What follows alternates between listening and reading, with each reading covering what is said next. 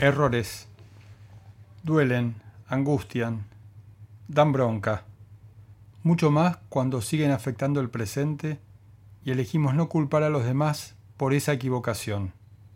Esa palabra que dijimos de más o la que nos faltó y no expresamos, ese impulso que nos nubló la mente y nos llevó a la acción sin medir las consecuencias, esa mentira que nos impusimos y nos negamos a reconocer Muchos de nuestros errores son por actuar divididos, por creer que vamos a poder con más de lo que está a nuestro alcance, por no medir bien nuestras fuerzas, por no saber realmente lo que queremos, por faltarnos carácter para decir no, por inseguridad o por soberbia, que a veces van juntas.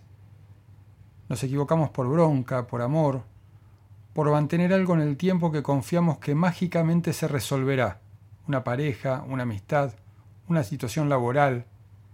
A veces esperamos demasiado, otras no damos el tiempo suficiente. ¿Qué nos queda de nuestros errores? Reparar todo lo que podamos y aprender. Aprender mucho, capitalizarlos, crecer con ellos, perdonarnos y entenderlos desde nuestra humanidad, desde nuestra debilidad. Renacer a partir de esa falta sufrida o cometida para tener un encuentro más profundo conmigo mismo. Quererme más desde ese lugar vulnerable en el que se manifiesta mi equivocación. Aprender a pedir ayuda y aceptarla con humildad.